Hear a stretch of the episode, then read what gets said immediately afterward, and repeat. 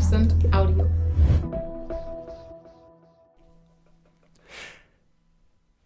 Die Aufgaben, die in einem Team anfallen, können wir nach zwei Dimensionen sehr gut betrachten. Das ist einmal, was da konkret zu tun ist, was die Anforderungen sind und wie sie zu erledigen sind oder wie, wie die Anforderungen erfüllt werden. So was und wie sind entweder klar oder nicht klar. Und daraus ergeben sich mehrere Bereiche, die für uns hochrelevant sind. Wenn wir moderne Teams anschauen und die verschiedenen Themen, die dort zu bearbeiten sind, die Arbeitsweisen, die in unterschiedlichen Fällen sinnvoll sein können.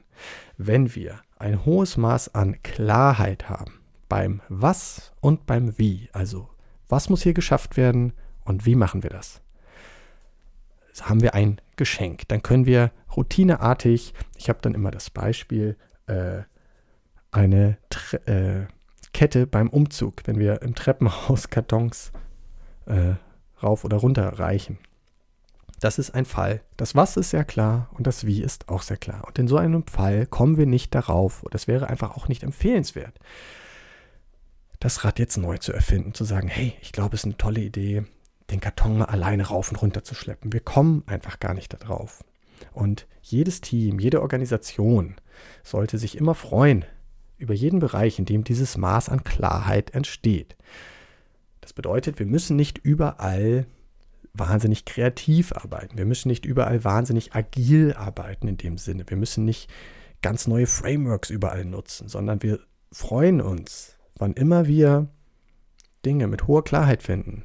Und potenziell sollte über Zeit das Maß an Klarheit auch zunehmen in den Aufgaben, die wir bearbeiten. Das heißt, das Was und das Wie sollte potenziell mit der Zeit klarer werden. Wir wollen möglichst viele Dinge in diesem Bereich manövrieren über Zeit. Am anderen Ende können wir natürlich auch Tätigkeiten haben, gerade neue Dinge in einem dynamischen Markt, in neuen Bereichen vielleicht, wo das Was und das Wie beide noch relativ unklar sind, wo wir verschiedene Antworten geben können, wo wir uns verschiedene Dinge vorstellen können vielleicht, wo wir nicht genau wissen, was gefragt ist oder auch wie man es jetzt schlau macht oder löst etc. Und da müssen wir die Köpfe zusammenstecken, da müssen wir ähm, kollaborative Formen von Knowledge Work anwenden. Klassischerweise zum Beispiel agile Arbeitsweisen äh, gehören in diesen Bereich. Ja, also wenn wir uns vortesten, wenn wir wirklich neue Dinge äh, entwickeln, wenn wir noch nicht genau wissen, was eine gute, optimale Lösung für etwas ist. Das sind Cases für agile Arbeitsweisen zum Beispiel.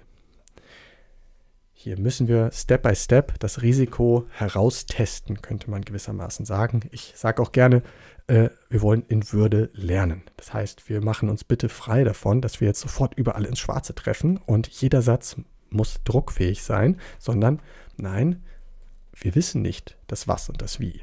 Und deshalb müssen wir uns ein Stück weit vorarbeiten. Das Ziel sollte aber potenziell immer sein, ohne uns jetzt zu stressen, aber das Ziel am Ende sollte immer sein, für jede Organisation, für jedes Team, in möglichst vielen Bereichen eine hohe Klarheit zu finden über das Was und das Wie.